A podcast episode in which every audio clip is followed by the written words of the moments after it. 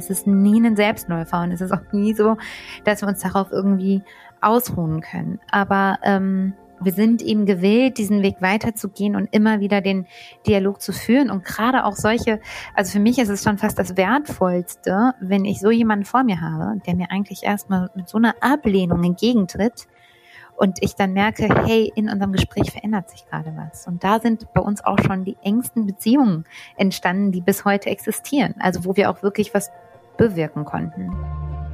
Willkommen bei Auf in Zukunft, dem Podcast für Zukunftsgestaltung. Dirk Sander und Oliver Kuschel im Gespräch mit EntscheiderInnen aus Wirtschaft, Wissenschaft und Gesellschaft. Auf der Suche nach der Antwort auf die Frage, wie handeln wir zukunftsfähig? Hallo, liebe Zuhörende. Hier ist Oliver Kuschel und gemeinsam mit meinem Kollegen Dirk Sander freuen wir uns heute auf ein wirklich besonderes Thema. Ich meine, das sagen wir immer, aber heute ist es wirklich ganz besonders, weil die Folge heißt Antropia Insight Wirksam handeln als Social Entrepreneur, Wege und Herausforderungen. Und wie immer haben wir uns zwei Gäste eingeladen, nur das Format wird heute ein bisschen anderes sein. Wir werden wirklich einen Quadrolog führen, in dem nicht nur Dirk und ich Fragen stellen, sondern auch unsere Gäste uns Fragen stellen und wir gegenseitig ein sehr munteres Gespräch rund um dieses Thema führen. Dirk, willst du unseren ersten Gast vorstellen? Sehr gerne, Oliver. Ja, unser erster Gast äh, ist eine Frau, Ruth Anne Damm äh, von den Zweizeugen und Zweizeugen ehemals Heimatsucher ist ein Verein, ein gemeinnütziger Verein ähm, in der äh, Prävention von ähm, Antirassismus in der ähm, schulpädagogischen Erziehung. Äh, was genau das am Ende ist, ähm, das wird uns Ruth äh, auch persönlich erzählen. Herzlich willkommen, Ruth, ähm, in unserem Podcast. Ganz herzlichen Dank dafür. Ich freue mich dabei zu sein. Ja, und unser zweiter Gast ist der Steffen Preuß von Ecosystems. Und äh, Ecosystems ist auch ein Startup, was wir bei der Impact Factory ganz besonders lieb gewonnen haben, weil er schon ein, ein Startup der ersten Stunde war, er und seine, seine Kollegen und Mitgründer. Und ähm, ja, Icho hat sich zum Ziel gemacht, Demenzkranke wieder in die Kommunikation zu bringen durch eine ganz besondere Idee. Da werden wir sicherlich gleich noch das eine oder andere hören. Und ähm, ja, und auch Steffen hat mit seinem äh, Startup und seinen Mitgründern alle Höhen und Tiefen des Entrepreneurship-Lebens erlebt. Und wir sind ganz gespannt, was du uns heute auch berichten wirst, Steffen. Ja, danke Olli. Ich freue mich dabei zu sein und ähm, ja, ich freue mich auf die Gespräche. Hi auch äh, an Dirk und an Rudi. Ich grüße euch beide. Ja, dann würde ich gerne gleich übernehmen. Rudi, hast du ja gesagt, ist, ähm, äh, glaube ich, auch der Rufname, ne? Äh, genau. Ja. Ja, wir kennen uns auch schon länger, äh, Rudi, und zwar schon seit über fünf Jahren. Auch du warst eine äh, der ersten Gründerinnen im damaligen Social Impact Lab hier in Duisburg. Äh, damals noch mit Heimatsucher, so hieß der Verein vormals, heute Zweizeugen. Ja, was ist Zweizeugen, Rudi? Was äh, macht ihr eigentlich? Also erstmal erinnere ich mich ganz gerne daran, Dirk, äh, zurück, wie das war, als wir gestartet sind. Ich weiß noch, unser erster Termin zusammen, da haben wir eigentlich über ein ganz anderes Thema gesprochen. Das war mit meinem vorherigen Beruf verbunden. Mhm. Und dann habe ich dir von meinem Ehrenamt erzählt und du warst so Feuer und Flamme und das war so bestärkend in dem Moment. Ähm, da denke ich tatsächlich total gerne dran zurück und ich hätte niemals gedacht von diesem ersten Treffen, das ich mit dir hatte, dass mal sowas daraus entwachsen würde. Wir ähm, standen vor fünf Jahren mit unserem Verein Zweitzeugen e.V. einfach noch an einem ganz anderen Punkt. Also wir hatten auch schon einiges irgendwie geschaffen, aber wir hatten auch noch sehr, sehr, sehr viel zu lernen, was wir auch immer noch tun. Äh, und, ähm, und ja, um professioneller zu werden und unsere Wirkung wirklich zu entfalten. Unsere Wirkung ist, dass wir gegen Rassismus arbeiten und gegen Antisemitismus arbeiten, indem wir ähm, an die Geschichten und die persönlichen Schicksale von Holocaust-Überlebenden erinnern. Ähm, wir bezeichnen uns als Zweitzeugen, also mit einem W, die zweiten Zeugen. Ähm, was daraus kommt, dass wir mal ein Zitat von dem sehr bekannten Friedensnobelpreisträger und auch Holocaust-Überlebenden Elie Wiese gehört haben, der einst sagte, dass all jene, die einem Zeugen zuhören, selber zu einem Zeugen werden. Und das hat uns irgendwie vor Augen führt, was wir eigentlich machen. Also, dass wir eben zu Zeugen geworden sind von mittlerweile 37 Überlebenden des Holocaust, der Shoah, ähm, dessen Geschichten wir in Schulprojekten mit Kindern und Jugendlichen, aber auch mit Unternehmen, mit Erwachsenen, ähm, in schulischen, in außerschulischen Einrichtungen eben weitertragen und äh, junge Menschen dazu aktivieren und motivieren, selber aktiv zu werden für eine demokratische Gesellschaft. Ja, Rudi, vielen Dank. Ähm, Steffen hat ein nicht minder interessantes Thema mit seinen Co-Foundern zu dem Thema gewählt, mit dem ihr euer Startup vorantreibt. Und ähm, ihr habt alle ein persönliches Anliegen gehabt, was euch zu diesem Thema getrieben hat, Steffen. Berichte doch mal bitte.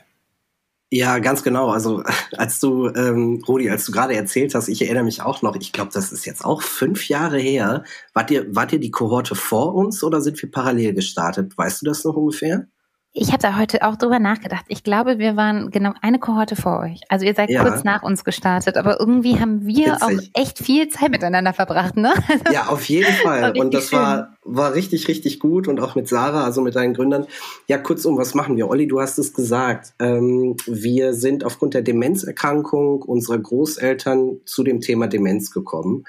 Und ähm, das war für uns alle ein wirklich sehr ja schwieriger Prozess. Also wir haben einfach ähm, nie die Idee gehabt, einen Startup zu gründen oder sowas, sondern wir wollten eigentlich erstmal nur unseren Großeltern wieder näher kommen und ähm, jeder, der das Bild Demenz kennt, ähm, in Wirklichkeit kennt, weiß, dass es ganz anders ist, als das zum Beispiel in einschlägigen deutschen Filmen dargestellt wird und ähm, ja, es ist sehr, sehr schwierig, mit diesem, mit diesem Verlust quasi umzugehen. Und was haben wir gemacht? Wir haben äh, aus der Hochschule heraus äh, angefangen zu experimentieren und dabei ist ein Prototyp damals entstanden von einem, ich sag mal, intelligenten Ball.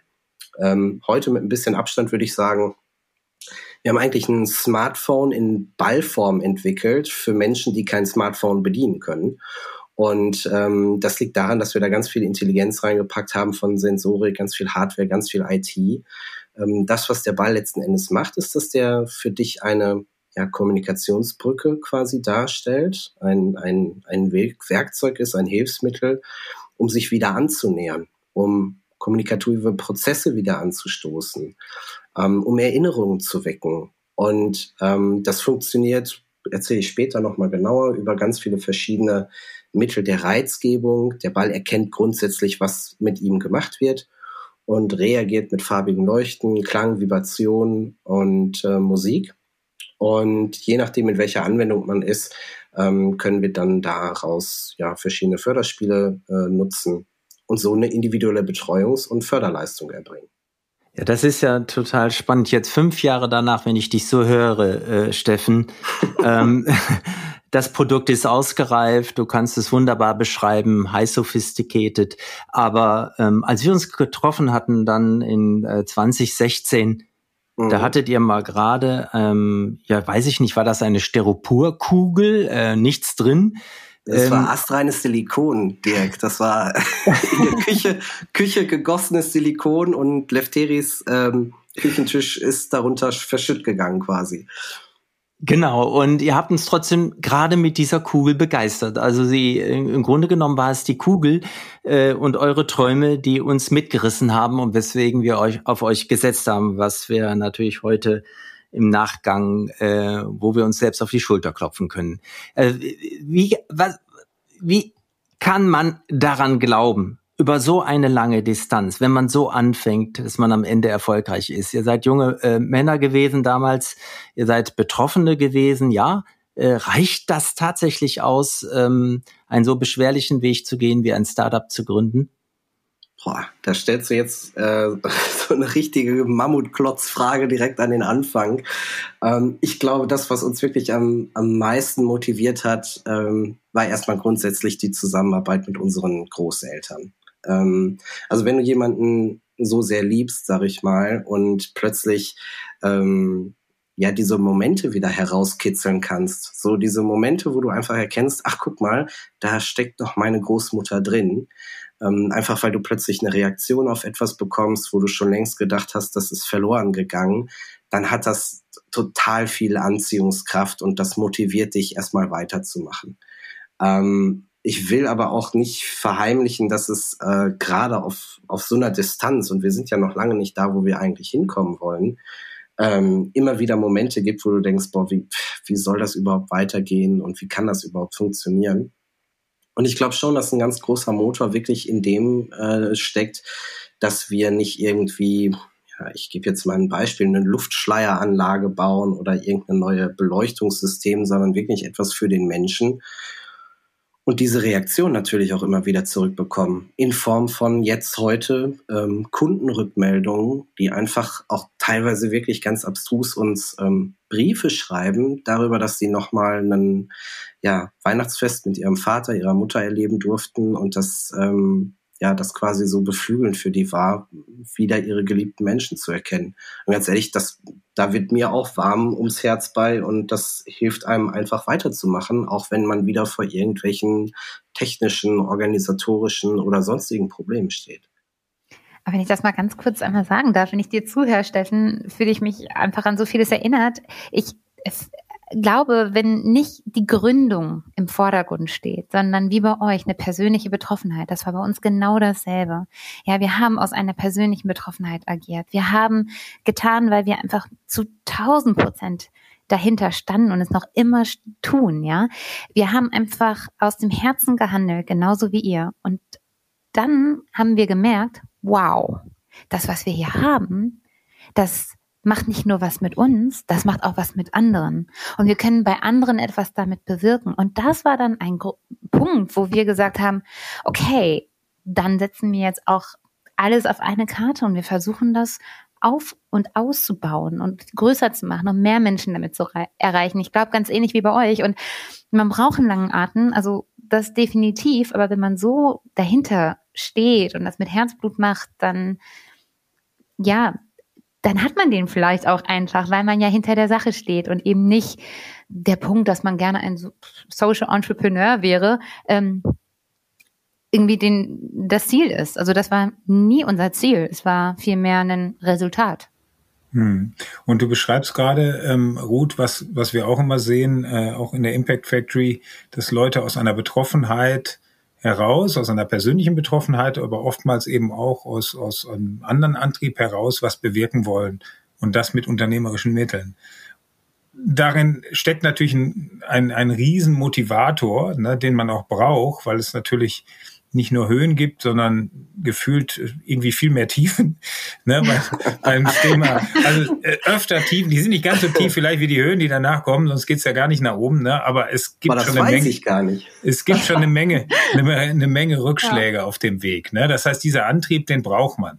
Allerdings stellen wir auch fest, dass teilweise eben dieser Antrieb ganz klare Signale manchmal eben auch überlagert, die, die sagen, okay, das ist jetzt kein sinnvoller Weg. Ja, also ja. dass, dass viele Sozialunternehmer klare Signale, die für, für andere Start-up-Gründer dann schon ziemlich deutlich werden, einfach nicht sehen oder nicht sehen wollen, weil sie halt diesen inneren Antrieb haben. Ja, und dann durchaus in so eine Überforderung laufen, die dann auch nicht mehr gesund ist. Ja, und da haben wir auch schon einige Fälle gehabt, wo wir dann auch als Außenstehende und Begleiter für ein, äh, eine Zeit dann auch neutraler draufschauen können und wirklich sagen können, okay, vielleicht ist das nicht der richtige Weg. Ja, vielleicht ist es eine gute Initiative, aber vielleicht ist es kein Startup.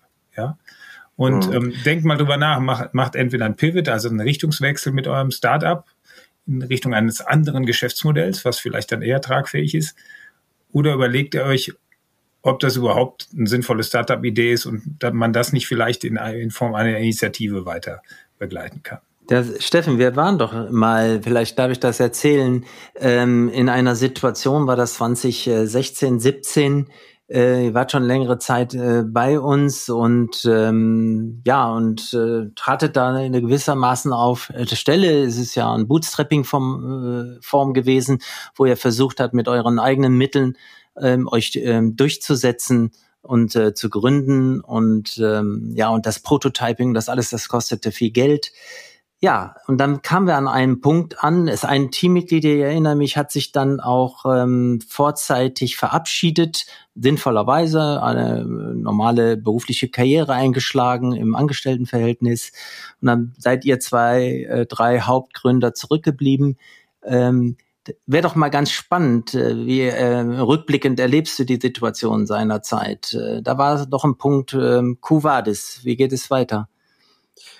Ja, also rückblickend betrachtet, ähm, also ich würde sogar sagen, in der Phase, in der wir uns da gerade eigentlich befanden, das war wirklich so 2016, als wir in euren Inkubator gestartet mhm. sind, ähm, das war so frühphasig, da würde ich uns noch nicht mal ansatzweise als Startup eigentlich bezeichnen. Wir waren äh, drei beziehungsweise vier Studenten, die mhm.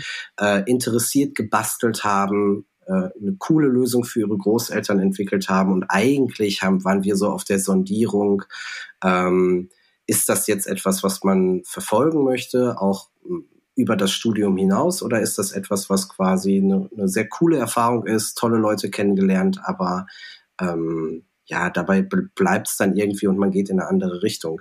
Und dieser Moment, einer springt ab, ähm, man hat so das Gefühl, das ist so das allererste Mal, da ist, da ist man vor einer Situation, äh, das Startup fällt vielleicht auseinander oder sowas. Wie gesagt, rückblickend betrachtet und auch vor den die Herausforderungen, die wir jetzt in der Zwischenzeit gemeistert haben, ähm, ist das eigentlich ein, ein Witz gewesen. Ja, mhm. Das war einfach die, die grundlegende Entscheidung für uns, wollen wir es überhaupt machen oder nicht. Heute sogar eigentlich mit fast keinem Risiko. Also ich hatte damals weder Familie, noch hatten die anderen irgendwie ähm, Familie oder waren da in der Abhängigkeit. Das ist heute ganz anders. Und ähm, da war das dann doch eine relativ einfache Entscheidung, das nachzuvollziehen oder besser gesagt äh, weiter fortzuführen.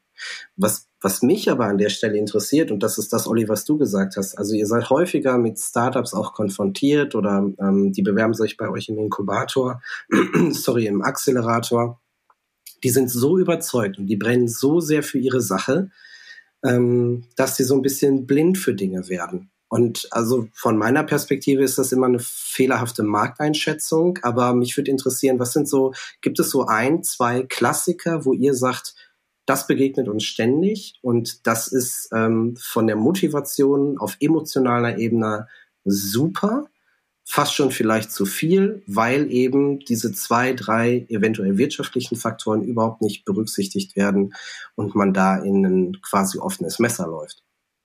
Ja, ähm, das begegnet uns vor allen Dingen dort, wo es ähm, äh, gemeinnützige äh, Geschäftsmodelle sind, ja, die ja ganz klar wirkungsorientiert sind, sonst wären sie auch gar nicht gemeinnützig. Das kann Bildung sein, das kann soziale Teilhabe sein. Und ähm, dass die, die Personen und die Gründer, ja, Gründer will man noch gar nicht sagen, oftmals ist, ist ja eine Idee, ja, so. Und man geht rein und sagt dann, ja, okay, ist ja klar, das ist jetzt gemeinnützig, das ist kein, kein For-Profit-Modell. Das läuft also nicht durch, durch Umsätze ins Geld, aber wir machen ja was Tolles und dann muss es doch da draußen auch Stiftungen geben, die sowas Tolles, wie wir das vorhaben, auch unterstützen.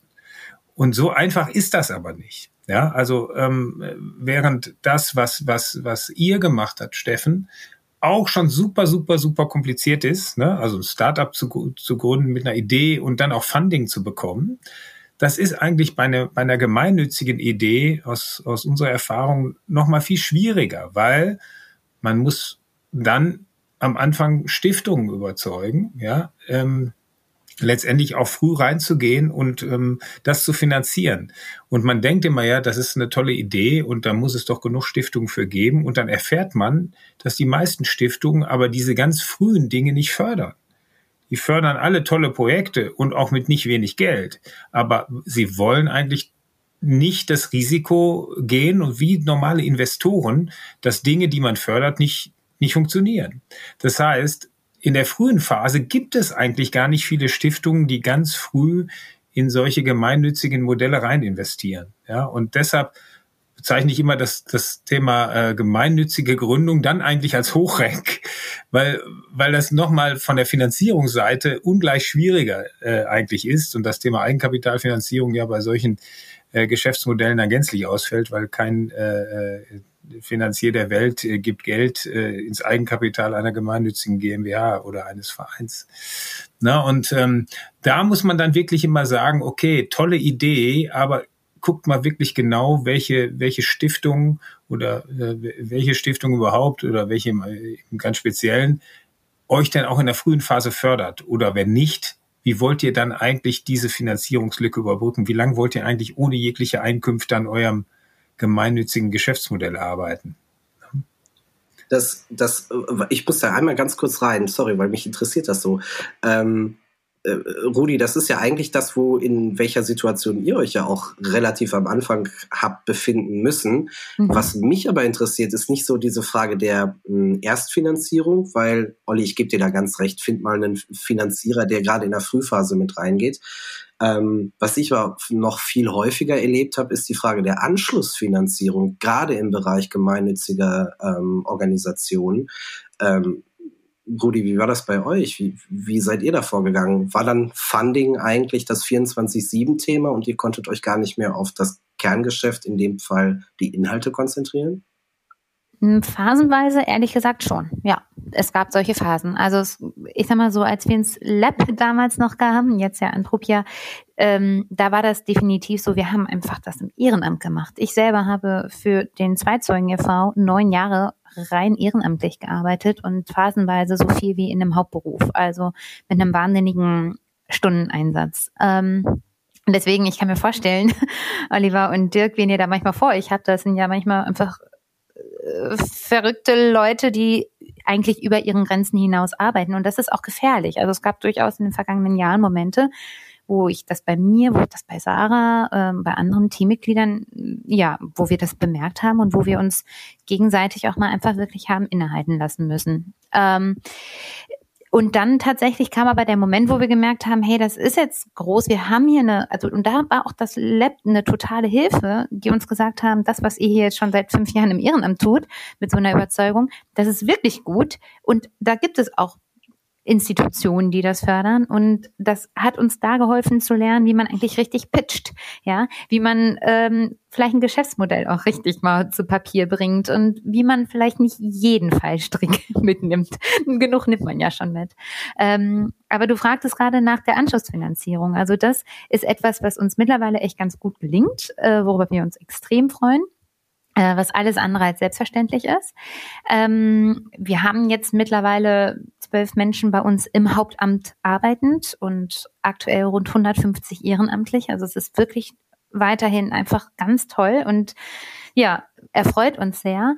Ähm, das, was wir anstrengend finden bei der ja, weiteren Finanzierung ist, dass man gefühlt immer wieder neue Projekte pitchen muss. Also ganz selten hat man mal jemand, der einfach sagt, wir finden euch und eure Grundidee eins zu eins, so wie sie ist. Perfekt. Ja, also wir erreichen momentan mehr als 3000 Kinder und Jugendliche im Jahr. Es würde uns total helfen, wenn jemand einfach wirklich in diese Bildungsarbeit ganz klassisch ähm, investieren würde, sozusagen. Aber leider sage ich jetzt mal, obwohl es auch natürlich eine Riesenhilfe ist, wollen eigentlich immer alle etwas Neues. Es soll ähm, nicht nur die klassische Bildungsarbeit für Kinder und Jugendliche sein, nein, es soll die digitale Arbeit sein oder es soll das Projekt sein, das an einem ganz speziellen Ort umgesetzt wird oder in Kombination mit einer bestimmten Ausstellung oder oder oder. Und ähm, das machen wir natürlich auch und dadurch entwickeln und wir entwickeln uns ja konstant weiter. Also das ist wirklich toll. Ähm, es fehlt nur manchmal tatsächlich dann an der Basis. Ähm, und das merken wir, ist und bleibt einfach eine Herausforderung, weil wir wir wollen uns gar nicht ständig neu erfinden. Wir haben auch einfach wirklich ein gutes Grundprodukt und äh, das merken wir, ähm, bedarf auch viel Kommunikation, dass es wichtig ist, auch da einfach die Basis am Laufen zu halten.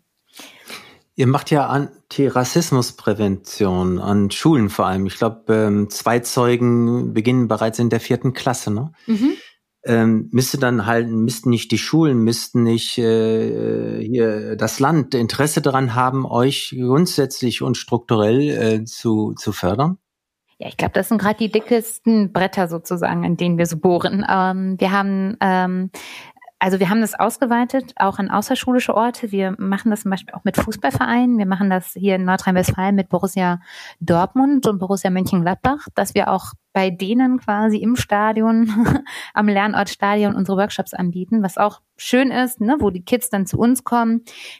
Also auch eine ganz andere Art und Weise, eben diese Art von Bildungsarbeit zu leisten. Ähm, aber ja, öffentliche Mittel wären wirklich hilfreich für uns. Wir haben es geschafft, die Antisemitismusbeauftragte des Landes Nordrhein-Westfalen, ähm, Sabine Leuthäuser-Schnarrenberger, von unserer Arbeit zu überzeugen. Mhm. Das heißt, an der Stelle, wo eine Schule uns zum Beispiel gerne mit uns zusammenarbeiten möchte, ähm, selber aber keine Mittel hat, ähm, da kriegt sie dann eben Unterstützung aus dem Topf der Antisemitismusbeauftragten. Das ist wahnsinnig wertvoll. Also davon profitieren wir sehr, ähm, denn wir können tatsächlich viel mehr Workshops auch insbesondere an Schulen umsetzen, die in herausforderndem Umfeld sind, die uns besonders am Herzen liegen, wo die Schülerschaft uns besonders am Herzen liegt.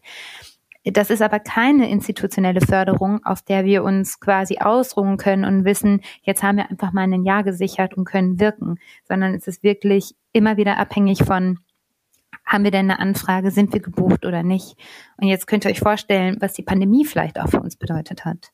Mit der Pandemie letztes Jahr, alleine 2020, sind Workshops für mehr als anderthalbtausend Kinder und Jugendliche bei uns ausgefallen. Das war total heftig. Und neben diesen nicht erreichten Kindern kam hinzu, dass es auch eben nicht eingenommene Einnahmen waren das gibt einem keine Sicherheit. Das heißt, da suchen wir immer noch nach den Wegen, die uns wirkliche Sicherheit auch für eine lange, lange Zukunft geben, weil wir wollen überhaupt nicht mehr aufhören, damit Menschen zu Zweizeugen zu machen. Hm. Das Thema ähm, Covid hat sicherlich äh, auch bei ICHO einige Lücken äh, gerissen, Steffen. Wie, wie seid ihr durch, durch diese Krise gekommen? Ne? Ihr seid ja auch ähm, äh, ja quasi genötigt, ne? Oder äh, ihr müsst zum Vertrieb eigentlich rausgehen in die mhm. in die in, in, die alten Pflegeheime und und und und die waren ja dann die Einrichtungen, die als erste Mal gänzlich dicht gemacht haben aufgrund ja, der Vulnerabilität des äh, Klientels, was was sie haben. Das war auch sicherlich keine einfache Situation. Nee, auf gar keinen Fall. Ähm, vor allem, wir hatten ganz am Anfang dieses, man hat äh, ja irgendwie Motivationshochs durch zum Beispiel das Feedback der Kunden und dann geht man durch so Täler und Tiefen. Ähm, also diese, dieser Start der Corona-Pandemie war für uns eigentlich der Start, wo wir unser Produkt fertig hatten. Also wir haben uns total abgestrampelt Ende 2019, ähm, das den, den Ichotherapie-Ball als Serienprodukt, als Medizinprodukt auf den Markt zu bringen und haben dann schon irgendwann festgestellt, oh, es gibt hier Engpässe bei den Lieferanten, waren heilfroh, dass wir mit ähm, ausschließlich deutschen Partnern zusammengearbeitet haben. Also es ist ein reines Made in Germany Produkt. Das hat uns wahnsinnig viel geholfen in dieser Phase, weil wir ähm, die einfach auch anfahren konnten, um bestimmte Bauteile quasi zu uns in die Labore zu holen, um da die Endfertigung vorzunehmen. Ähm, aber es spitzte sich immer weiter zu und irgendwann kannst du auch nicht mehr dagegen ankommen. Und dann war der Echotherapie mal fertig und konnte eigentlich versandt werden und dann war Corona. Und ähm, genau wie du es beschreibst, also das Erste, was zu war, waren die Altenpflegeeinrichtungen, ganz radikal. Und das ist, äh, es ging da um einen Überlebensmodus. Also es ist eh schon ein schlimmer Personalschlüssel in den Einrichtungen, aber jetzt musste das auch noch in einem ganz anderen Schichtmodus betrieben werden. Das fehlen die Ehrenamtlichen aus, die Zugang sonst hatten und Bewohner betreut haben. Ähm, die, die Angehörigen selber konnten nicht rein. Es gab, also es war einfach, alles überschlug sich und man wusste ja selber auch gar nicht, äh, Anfang 2020, was passiert denn jetzt und in welcher Geschwindigkeit passiert was und was sind denn jetzt Maßnahmen, die ergriffen werden. Und gefühlt war alles, obwohl wir loslegen wollten und alles jetzt endlich fertig war, erstmal auf Hold. Und ähm, dieser Zustand ist tatsächlich auch noch nicht vorbei. Also selbst mit, mit der Impfung, die dann im Dezember letzten Jahres so langsam begonnen hat und ich sag mal doch gerade in der Altersgruppe 70 plus und mit den Altenpflegeeinrichtungen als erste Bastion ähm, Anfang diesen Jahres quasi durchgeimpft wurden, die, die Aufwände, die da sind, um Dokumentationen nachzufassen, wie das Personal in der Pflege eingebunden ist, das ist, ähm, du kommst da einfach nicht ran, weil aufgrund der fehlenden Messen und fehlenden Fachkonferenzen und Tagungen kannst du dieses Produkt nicht erklären, außer du rufst da an. Und jetzt könnt ihr euch vorstellen, eine Pflegeeinrichtung, die gerade die Hardcore-Phase Corona hinter sich hat und vielleicht nicht die infiziertesten Bewohner hatte, aber wo das Personal auch dünn ist, Jetzt rufe ich da an und möchte einen leuchtenden Ball vorstellen, der denen hilft, mit den demenziell veränderten Bewohnern umzugehen. Hm, ja, aber ist so abstrakt, ähm, da muss man schon sehr viel erklären, äh, um überhaupt einen Vorstellungstermin zu bekommen, der aber dann auch nur digital stattfinden kann. Da sind wir direkt im zweiten Problem, Digitalisierung der Altenpflege. Ähm, das ist auch nichts, was mal eben schon so fertig war, sondern man hat eigentlich auf jeder Ebene Pionierarbeit geleistet, um an Videocalls heranzuführen, ähm, ja, und all diese Maßnahmen quasi in den, in den Lauf zu bringen, wie es jetzt ist. Es langsam wird's besser, aber ich, es ist auch, Altenpflege ist ein ganz klassisches Thema. Ähm, jetzt langsam geht's auch Richtung Weihnachten und viele Termine können jetzt nicht wahrgenommen werden, weil wirklich Plätzchen gebacken werden. Ja, es beginnt jetzt das Weihnachtsprogramm. Und ähm, das ist schon sowas, wo man wirklich gucken muss, wie geht man damit um. Wir haben jetzt frühzeitig angefangen, auch für Privatpersonen den Ichoball, ähm, sage ich mal, ähm, in Pilotphasen auszutesten, kriegen richtig gutes Feedback dazu. Und auf gleicher Seite auch in der Behindertenhilfe als vollkommen neue Zielgruppe, weil wir einfach sehr früh jetzt diversifizieren mussten. Ähm, ich habe gerade eine gute Geschäftsidee noch, äh, Steffen. Mhm. Vielleicht könnt ihr rund um euren Ball so, so zum Ausstechen von Teig noch was machen und dann kann man den Icho-Ball über den plattgewalzten Teig rollen und kannst darüber rollen, ja. Direkt Plätzchen ausstechen. Aber die Formen sehen wahrscheinlich sehr strange aus. Genau. ähm, hey, wir nehmen alles. Steffen, darf ich dich aber da kurz was zu fragen? Ich finde das ganz mhm. spannend, weil also für uns war jetzt Corona ähm, Fluch und Segen zugleich, wenn ich ehrlich mhm. bin. Es hat halt auch dazu geführt, und das war eben der Segen, dass wir gute Ideen, die wir schon lange in der Schublade hatten, dass wir die endlich mal rausholen konnten und dass wir die endlich mal entwickeln und, und, und an den Mann und an die Frau bringen konnten, gerade im digitalen Bereich. Du sagtest jetzt gerade, Mensch, wir sind eigentlich früher eigentlich als gewollt gezwungen worden, uns da auszuweiten. Findest du das denn jetzt im Nachhinein gut? Also ist das jetzt etwas, wo du sagst, ist es in Wirklichkeit gut, dass das passiert ist, oder hättest du es doch lieber noch ein paar Jahre hinausgezögert? Hm, ich sag mal so, es hat auf jeden Fall auch was äh, sehr, sehr Gutes für sich. Die Reaktion und das Feedback, also die Gesamtresonanz aus dem Bereich beispielsweise Behindertenhilfe, das haben wir vorgezogen. Das ist einfach grandios. Das ist wirklich richtig, richtig klasse. Wir kommen da an Menschengruppen ran und können die fördern, ähm, die aufgrund einer Schwerst-Mehrfachbehinderung einfach sehr, sehr schwer zugänglich sind oder aufgrund, ähm, dass sie im Autismus-Spektrumstörung haben. Ähm, das, das ist wirklich klasse. Aber ich glaube, trotzdem, dass wir die Zeit genutzt haben, um beispielsweise Produktstabilität herzustellen, Kinderkrankheiten auszubessern, fehlt uns einfach ein gewisser, gewisser Lauf, wo wir schon unser Produkt richtig vertreiben konnten, weil wie gesagt wirklich mit, mit dem Moment, wo wir das Produkt fertig hatten und rausschicken konnten, die Lager voll waren, war die Pflege zu. Und äh, ja, das wäre einfach schön gewesen, wenn wir schon mit mehr Feedback am Anfang ähm, weiterarbeiten konnten. Ähm, das, das fehlt so ein bisschen, aber wir haben wirklich versucht, daraus eine Tugend zu machen und durch diese Diversifizierung ist das uns auch, glaube ich, gelungen. Gleichzeitig müssen wir jetzt mehr ähm, Eisen im Feuer halten. Also wir können gar nicht mehr so spitz, sage ich mal, den Fokus auf diese eine Zielgruppe legen, ähm, weil wir jetzt so vielversprechende Optionen auch im Bereich der Behindertenhilfe beispielsweise haben, die wir auch gerne mitnehmen, keine Frage. Aber dafür müsste jetzt das Team sehr viel schneller wachsen und das ist dann auch wieder ein Finanzierungsthema, Anschlussfinanzierung. Ähm, das Skalierungspotenzial ist definitiv da, das Interesse ist auch da, die Nachfrage ist da. Aber jetzt sind wir auch wieder an dem Punkt, dass wir eine Finanzierung einwerben und gucken, ähm, dass wir diese Skalierungsoptionen auch wirklich mitnehmen.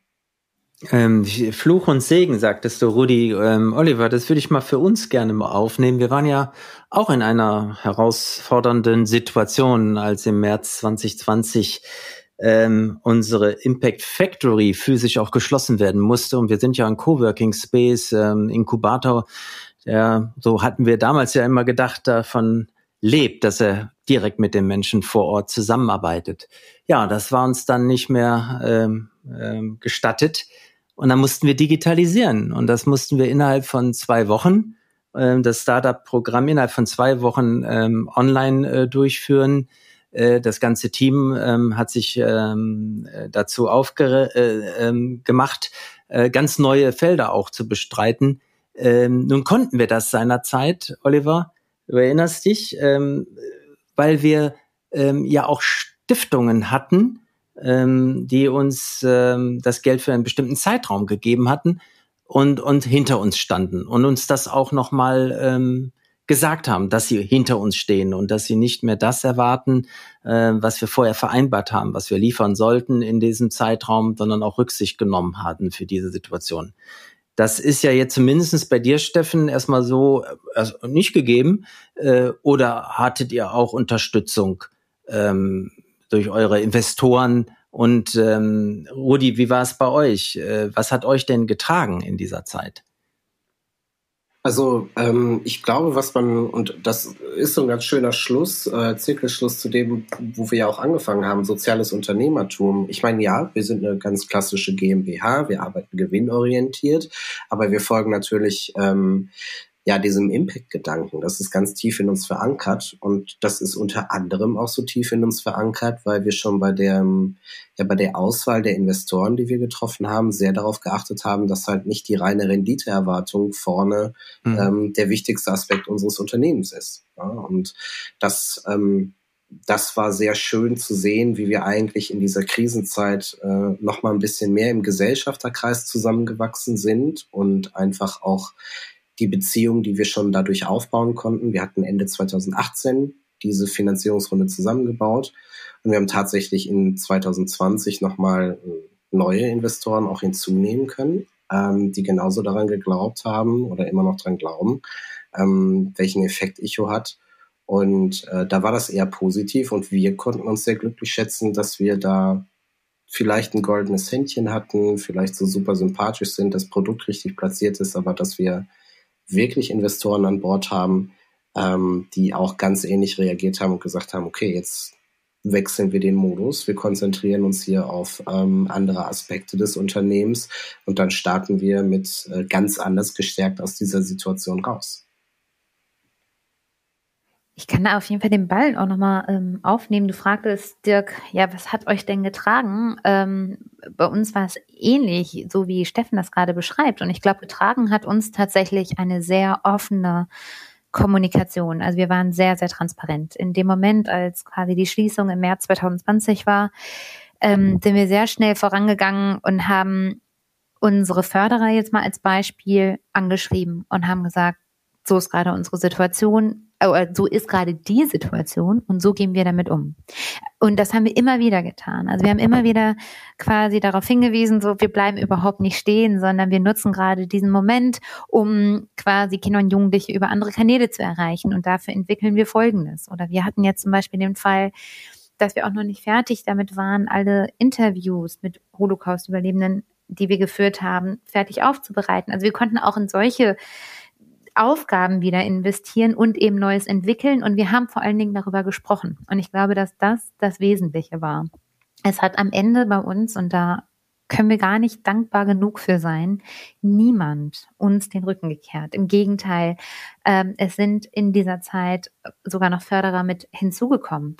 Ähm, gerade wenn es jetzt um das Thema ähm, Hass und, und Diskriminierung geht, ist das etwas, was durch diese Zeit der Trennung, die wir erleben durch Covid, ist etwas, was auch zunimmt. Also wo, wo Hass im, im, im Internet immer mehr und mehr Raum bekommt und Kinder und Jugendliche sowas mehr und mehr ungefiltert wahrnehmen und auch noch zusätzlich mehr Zeit in diesem digitalen Raum verbringen.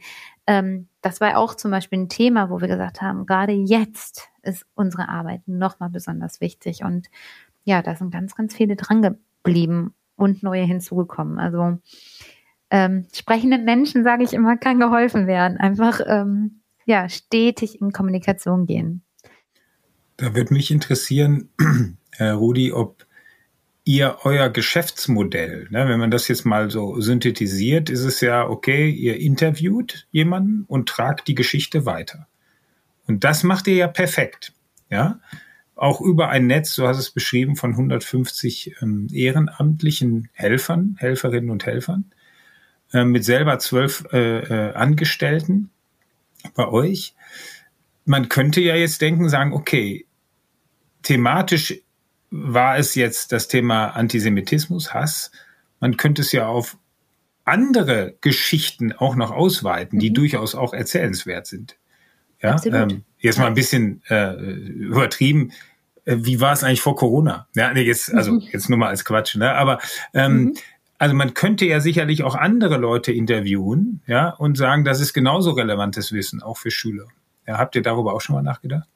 Wir haben darüber nachgedacht, auch zum Beispiel noch stärker in, also einmal andere Gruppen oder eben auch ähm, stärker die zweite Generation oder die dritte Generation von Holocaust-Überlebenden, Kinder, die Enkel. Also das sind ganz, ganz spannende Themen.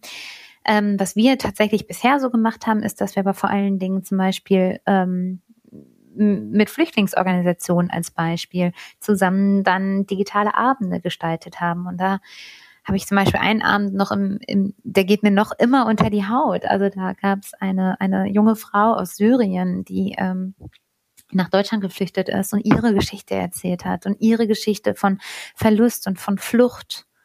Und wir haben zeitgleich die Geschichte von Sigmund Plutznik erzählt, ähm, einem, einem Überlebenden, der 1931 in Polen geboren ist und der diese Zeit komplett auf der Flucht verbracht hat, der noch kurz bevor er festgenommen wurde, geflüchtet ist und in, und auf einem unglaublichen Weg überhaupt es geschafft hat zu überleben. Und plötzlich hatten wir zwei ganz erstmal unterschiedliche Geschichten, die aber so viele Dinge gemein hatten und wir konnten mit unserem digitalen Publikum, es war, es, es war wirklich so emotional, darüber zu sprechen und, und, und zu sehen, was wir denn eigentlich auch von dieser Geschichte von damals und von den vielen klugen Worten von Sigmund äh, im Heute lernen können und, und, und, und was uns eben die Geflüchtete erzählt hat. Und das war einfach, ähm, ja, ganz schön. Und sowas machen wir jetzt viel, viel mehr. Also, dass wir wirklich schauen, wo gibt es denn eigentlich Themen, wo wir Überschneidungen hier und jetzt haben und wo können wir auch gemeinsame Inhalte ähm, aufsetzen und gestalten. Und wir hatten zum Teil echt Glück. Also wir hatten eine lange Nacht der Zweitzeugen in, im Januar. Da haben wir über 400 Teilnehmende in einer Zoom-Konferenz gehabt und äh, sind da in unterschiedliche Räume sogar gegangen. Und das hat, es hat uns total überwältigt, dass da so viele Leute tatsächlich auch das Interesse gezeigt haben und ja, digitale Formate auch angenommen haben. Jetzt klingt, klingen die Geschichten äh, Icho und Zweizeugen sehr positiv und ähm, sehr sympathisch und als wenn das ein Selbstläufer wäre. Ich denke mal gerade ein bisschen äh, tiefer. Äh, Demenz ist nun mal ein ähm, äh, Thema, das Angst äh, besetzt ist. Ähm, Holocaust ist auch kein Selbstgänger. Und wenn ich jetzt gerade darüber nachdenke, dass man da in der frühkindlichen Erziehung ähm, also schon mal in der Grundschule auch mit Kindern, äh, mit SchülerInnen, die in der vierten Klasse sind, äh, solche Themen, dann kann ich mir vorstellen, dass es auch Widerstände gab, die es zu überwinden gab, ähm, auch ähm, ähm, im Bereich der ähm, Demenz, ähm, Steffen, ähm, mit äh, eurem Ball äh, da. Ähm, das ist immer ein digitales äh, Spielzeug eigentlich auch ähm, oft von Menschen ähm, ähm, kritisch beäugt. Ähm, es gibt Aversionen im Einsatz von digitalen Technologien in der Pflege, äh, im Gesundheitswesen. Ähm, wie seid ihr denn, äh, habt ihr solche Erfahrungen gemacht? Auch Widerstände musstet ihr, ähm, wie, wie seid ihr damit umgegangen? Ja, also ähm, der, der Klassiker bei uns in jedem Vertriebsgespräch ist eigentlich äh, durchweg äh, dieses grundlegende Ressentiment gegenüber technischen Produkten, ja? mhm. ähm, technischen Lösungen. Ganz egal, ob das eine Hardware-Komponente ist, die, ach, hm, wir haben jetzt gerade die Tablets, die hm, funktionieren nicht so. Und ähm, das ist, glaube ich, für unser Haus nichts. Ähm, was wir feststellen, ist, dass die Senioren sehr viel zugewandter sind. Also die Bewohner in den Einrichtungen sind total offen für diese Dinge. Und ähm, ich habe so viel schöne Kundenfeedbacks und O-Töne gesammelt, wo einfach genau das wiedergespielt wird, wo die Betreuungs- oder Pflegekräfte sagen, huch, ja, also was, das ist für uns so überraschend, dass die Bewohner das so toll annehmen.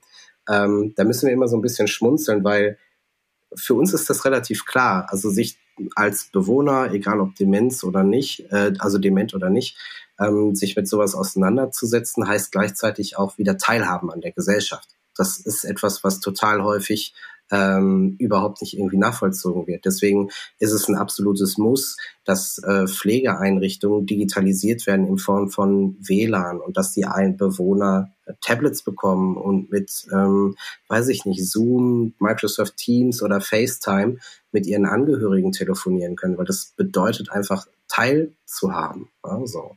Und du bist aber da in einem Bereich tätig, gerade jetzt stationäre Altenpflege, das sind einfach eine Gruppe von Menschen, die sich ja bewusst für einen Berufsweg entschieden haben, der erstmal grundsätzlich nicht technisch klingt. Pflege ist erstmal etwas, was durchgeführt wird wie eine Dienstleistung und damit musst du dich nicht mit irgendwelchen Hightech-Computersystemen auseinandersetzen, ähm, sondern bist dem Menschen zugewandt. Und ähm, deswegen triffst du da auch relativ wenig Menschen, die eine hohe Affinität für technische Produkte oder technische Lösungen haben, mit sich bringen, finde ich immer wieder spannend, wie die dann doch ähm, positiv überrascht sind, weil wir genau das natürlich in unsere Produktdesign haben einfließen lassen, weil das von uns von Anfang an klar war, ähm, dass wir mit dieser Menschengruppe zu tun haben.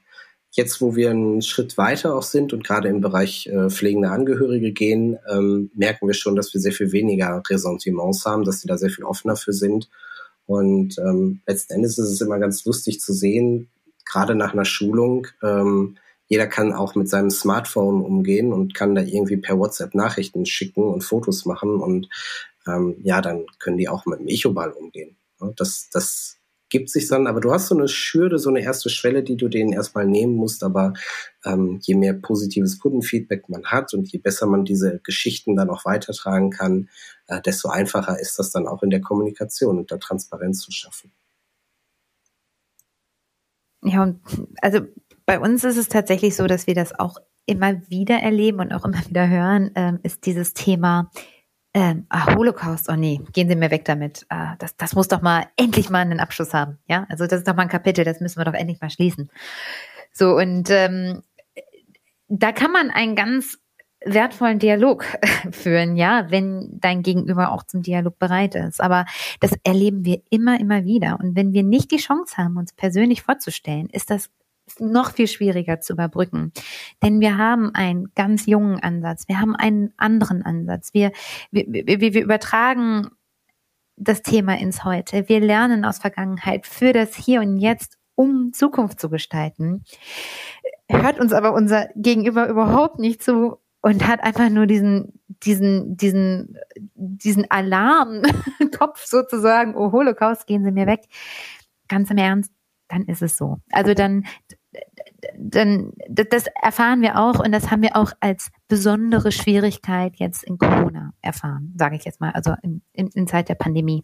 Mhm. Ähm, das heißt, das, was vielleicht bei uns gerade so positiv geklungen hat und auch klingt und auch ist, ist, wenn ich aber auch ehrlich sein darf, einfach mit wirklich, wirklich viel Arbeit verbunden und einem stetigen Dranbleiben. Es ist nie ein Selbstläufer und es ist auch nie so, dass wir uns darauf irgendwie ausruhen können. Aber ähm, wir sind eben gewillt, diesen Weg weiterzugehen und immer wieder den Dialog zu führen. Und gerade auch solche, also für mich ist es schon fast das Wertvollste, wenn ich so jemanden vor mir habe, der mir eigentlich erstmal mit so einer Ablehnung entgegentritt, und ich dann merke, hey, in unserem Gespräch verändert sich gerade was. Und da sind bei uns auch schon die engsten Beziehungen entstanden, die bis heute existieren. Also wo wir auch wirklich was bewirken konnten.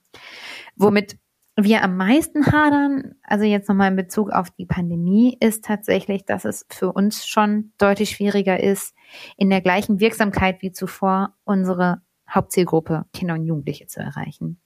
Also gerade in den Lockdowns, das hat uns so im Herzen geschmerzt, dieser ganze Ausfall der Workshops, einige davon wurden dann digital quasi nachgeholt oder ersetzt, aber konnten trotzdem nicht das gleiche abrufen, wie es ein vor Ort persönlicher Workshop tut. Und diese ja, also dieses, dieses Potenzial und, und, und diese Kinder, die, wo wir doch gewesen wären, das quasi hinzunehmen, ja, und zu akzeptieren, dass es halt jetzt gerade nicht so ging, wie wir uns das eigentlich vorgenommen haben. Das, ähm, das tat schon weh, das muss ich auch sagen. Ähm, und das ist aber auch meine er Erfahrung mit Gründung. Es, du weißt nie, was passiert und es kommen Rückschläge unterschiedlichster Art äh, und man muss einfach echt lernen, da resilient zu sein und die anzunehmen. Das andere, was sich noch bei uns aufgetan hat, war die Arbeit mit den Ehrenamtlichen. Wir arbeiten ja komplett digital, also das war eigentlich unser Vorteil, so, dass wir die digitalen Strukturen hatten. Aber viele waren einfach auch mit ganz anderen Themen und persönlichen äh, Situationen beschäftigt, dass auch da nicht die gleiche Kontinuität an Ehrenamt möglich war, verständlicherweise. Ja, und das ähm, muss man erstmal annehmen. Oliver, ähm, vielleicht überrascht dich das, dass ich dich jetzt mal äh, was frage in unserem Kontext. Ähm, eigentlich haben wir ja auch ein Thema, das in dem ähm, im Umfeld, wo wir unterwegs sind, in der Wirtschaft zumindest, in diesem Umfeld, ähm, auch Stirnrunzeln ähm, auslöst. Also ähm, das Thema Social Business. Also wir sind im Business unterwegs und dann, wenn wir von Social sprechen, ähm, also von gesellschaftlichen Lösungen, dann gehen da die Schubladen auf. Und da würde ich dich jetzt gerne mal fragen, weil du ja in äh, 2018 ähm, mit mir zusammen die Impact Factory beziehungsweise Antropia gegründet hast und die Impact Factory als Programm entwickelt hast. Du kamst aber vorher, ähm, ja, du kommst aus dem klassischen Business, Mehrfachunternehmer, KPMD Deutschland über zwölf Jahre. Ähm, wie hast du das denn erlebt? Ähm, ein Selbstläufer war auch das nicht, was wir gemacht haben. Und ähm, ja, was hat das Social mit dir gemacht? Welche Erfahrungen hast du damit gemacht? Ja, ähm, ich muss gerade mal kurz zurückdenken. Also ich war sicherlich am Anfang, als, als äh, ich davon hörte, okay, es, ähm, ähm, äh, es, es, es gäbe eine Chance, einen ein, äh, ein Inkubator für Social Business aufzubauen. Ich war, hatte vorher auch nicht viel Beziehung damit, habe es eher auch immer nur mit gesellschaftlichen Themen in Verbindung gebracht. Ne? ehrenamtlichen Themen und, und, und. Also ähnlich wie das äh, heute Leuten passiert, die auch weiter weg sind, aber das sind ja die meisten. Ne? Und das Erste, was wir gemacht haben, war ja das Thema Social oder da, den Begriff Social mal wegzunehmen und zu sagen, wir sind nicht ein Social Impact Lab, sondern wir sind die Impact Factory. Ja, das heißt, wir produzieren Wirkung und zwar ständig und stetig und massenhaft. So, und so war ja schon eigentlich wieder Wirtschaft und Wirkung schon im Namen verbunden. Ne? Aber in der Tat ähm, habe ich am Anfang auch geschaut, sag, kann das was für mich sein? Mich hat aber schon immer gereizt, das Thema ähm, neue Dinge anzugehen in Form äh, äh eines Unternehmens. Ja, jetzt habe ich bis dato dann immer äh, GmbHs gegründet. Ähm, jetzt war es halt eine GmbH, aber es ist immer noch ähm, eine, eine, eine äh, äh, ich sag mal, eine Kapitalgesellschaft, die ist zwar im Zweifel ein bisschen anders finanziert, ähm, aber du musst das genauso professionell tun und mit genauso viel Power da reingehen, wahrscheinlich oftmals mit noch mehr, ja, weil es sich durch irgendeine Art von Nachfrage und äh, die Rudi es ja auch gesagt, auch nicht von selbst trägt, ja, also wie Rudi immer ähm, äh, sagt, okay, wir finden eigentlich kaum, ähm, äh, ich sag mal, Finanziers für unser Grundgeschäft. So haben wir ja ein bisschen ähnlichen, äh, ähnliche Herausforderungen zu sagen, finden wir eigentlich auch auf Dauer Stiftungspartner, die eigentlich unsere eigentliche Arbeit finanzieren oder müssen wir uns eigentlich ständig was Neues überlegen? Ne? Und ähm, äh, also, aber ich finde das total faszinierend und ich äh, bereue das auch keinen Tag, den Schritt gemacht zu haben, mich diesem Thema zuzuwenden, mit all dem, was ich an Expertise mitgebracht habe. Das war natürlich eine ganze andere. Das war das Thema Finanzen, das war das Thema Controlling, das war aber auch Unternehmensgründung, knallhart, möglichst schnell aufbauen, viele Personen und und und. Ähm, und äh, all das hilft natürlich jetzt beim eigenen äh, Aufbau äh, von, von Antropia und der Impact Factory. Das hilft aber, ich hoffe, dass es hilft, aber das Feedback kriegen wir ja auch, oder ich, ähm, auch bei dem, bei dem Coaching äh, unserer Startups, dass ich da auch ja, ein bisschen Expertise und Lebenserfahrung habe, genauso wie du, Dirk, die wir da mitgehen können, mitgeben können. Ja. Aber gerade das Thema Finanzierung ist natürlich die größte Klippe, nicht nur für uns, sondern äh, für die meisten unserer Startups. Und das habe ich ja eben schon mal anklingen lassen. Ähm, Finanzierung für ein Startup, man spricht ja auch gerne von äh, Valley of Death, also Tal des Todes in einer relativ frühen Phase, ne? ähm, wo zugegebenermaßen viele Investoren noch sehr zurückhaltend sind. Ähm, das äh, ist dann bei Sozialunternehmern, die entweder gänzlich äh, Profit, äh, also nicht profitorientiert sind, also gemeinnützige, oder ähm, rendite-reduzierte Geschäftsmodelle, da ist dann gar keiner mehr da. Und das, das ist natürlich ein Thema, ähm, ja, das kriegen wir auch nicht wegdiskutiert, aber da arbeiten wir auch schon an Lösungen. Steffen, ähm, wir hatten uns da auch mal über das Thema Social, äh, Social Business ähm, unterhalten. Ihr seid einen eigenen Weg gegangen. Äh, wie habt ihr das äh, gelöst? Ja, ich kann mich noch gut daran erinnern, dass wir äh, relativ früh, als wir auch bei euch aufgeschlagen sind, äh, so ein bisschen beäugt wurden. Ähm, da wart ihr auch noch in einer ganz anderen Phase. Passt das überhaupt zu diesem Modell Social Impact zum Beispiel? Ähm, wir haben uns ja auch am Anfang überhaupt gar keinen Kopf darüber gemacht, ähm, was ist das jetzt für eine Geschäftsform oder für ein Gesellschaftsmodell, ähm, Personengesellschaft ähm, und was ist wichtig. Aber wir mussten letzten Endes, ähm, mussten wir einfach diesen Weg gehen, ähm, ein, ein, der klassischen GmbH, weil es keine andere Rechtsform gibt, die so gewinnorientiert quasi arbeitet und zu uns passen würde, um diese Finanzierung einzuwerben, um das Produkt erstmal auf den Markt zu bringen. Ja, und ähm, vor diesem Hintergrund, ähm, sage ich mal, sind schon viele äh, wegweisende äh, Richtungen dann quasi eingeschlagen worden. Äh, wir verstehen uns ganz klar als, als Impact-Startup, wenn man so will, ähm, da wir wirklich diesen Punkt der Lebensorientierung, ähm, Lebensqualitätsverbesserung ähm, uns groß auf die Fahne schreiben und ähm, wir sind dann wirklich den Weg darüber gegangen, dass wir halt die Gesellschafter danach ausgesucht haben, die Investoren danach ausgesucht haben, die das Modell so mittragen und halt nicht maximal renditeorientiert arbeiten. Aber das ist sehr, sehr schwierig, weil du natürlich mit jedem erstmal diese Verhandlungen beginnst und dann in die Gespräche kommst und erst in den letzten Zügen dann quasi deutlich wird, wo liegen welche Interessen.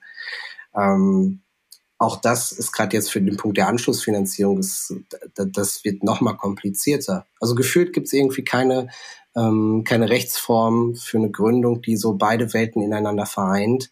Ähm, uns sind äh, relativ viele Fördermittel, sage ich mal, versagt, weil wir nicht gemeinnützig sind. Auf der anderen Seite haben wir extrem viele Optionen ähm, im Bereich der Eigenkapitalfinanzierung, äh, wo wir natürlich darauf zurückgreifen können. Gleichzeitig ähm, fehlt es da natürlich dann irgendwie an äh, coolen Modellen, ähm, weil das alles dann auf die Firmenanteile ähm, rübergeht. Natürlich gibt es noch Mezzanin und äh, Fremdkapital, aber ja, also perspektivisch für die Zukunft, ich würde mir wünschen, ähm, es gibt irgendwie neue Rechtsformen, äh, die so beide Welten besser ineinander vereinen, weil ich glaube, dass das ähm, ein ganz großer Motor ist für viele Startups oder für viele Neugründungen. Ich fände es wahnsinnig interessant, wenn ihr da noch einen kurzen Einblick zu gibt. Was begegnet euch denn gerade als neue Ideen, als Interessierte, die in euren Inkubator, Accelerator kommen?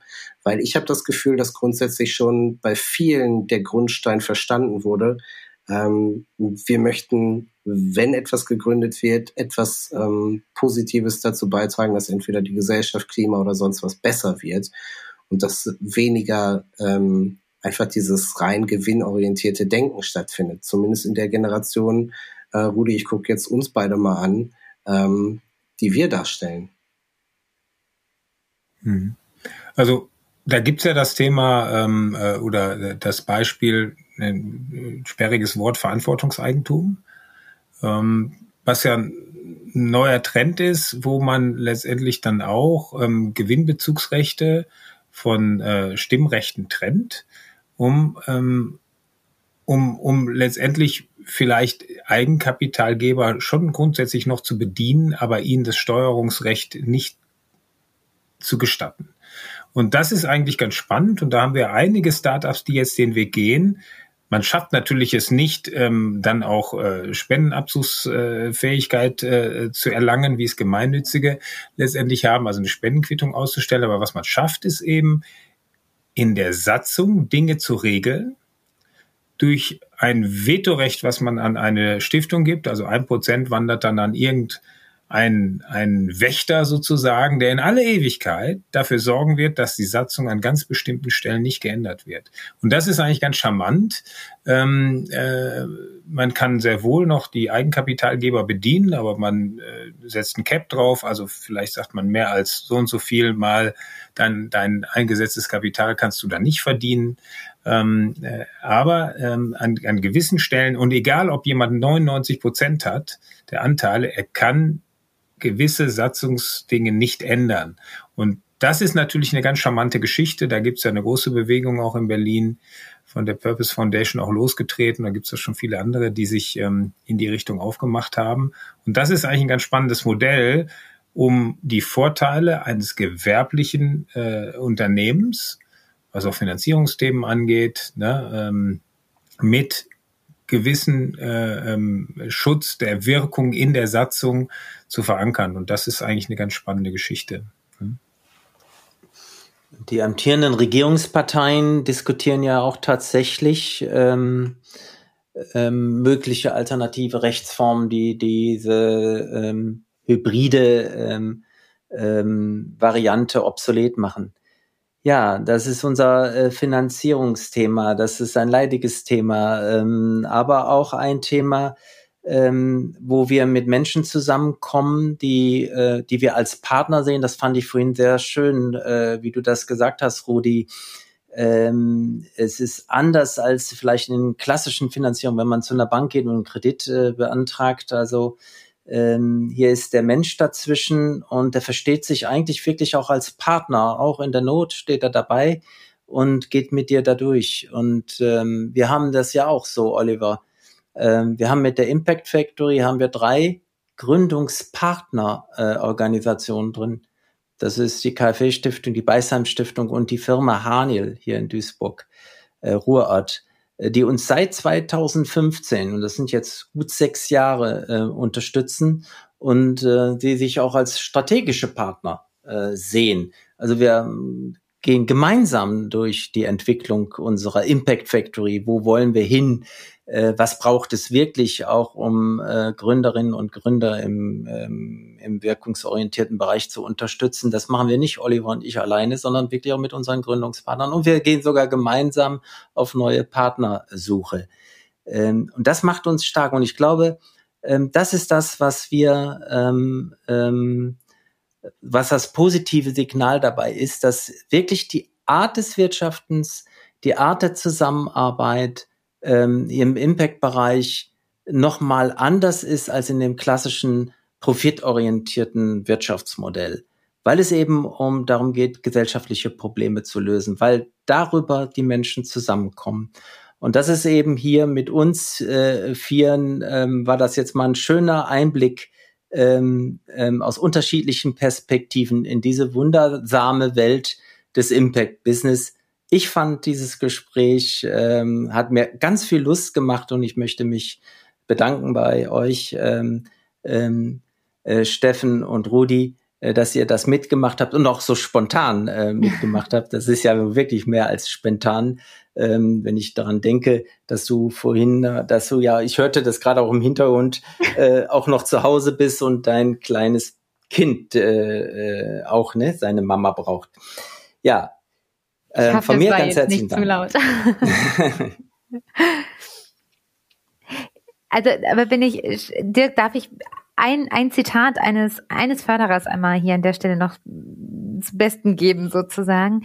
Der hat einmal zu uns, also es gab einen der bei uns gesagt hat, Mensch, ich würde so gerne tun, was Sie tun. Es ist mir so wichtig, aber mir fehlt die Zeit. Und ich habe jetzt endlich jemanden gefunden, der diese Mission sozusagen geht, ne? diese Vision mit mir trägt und geht.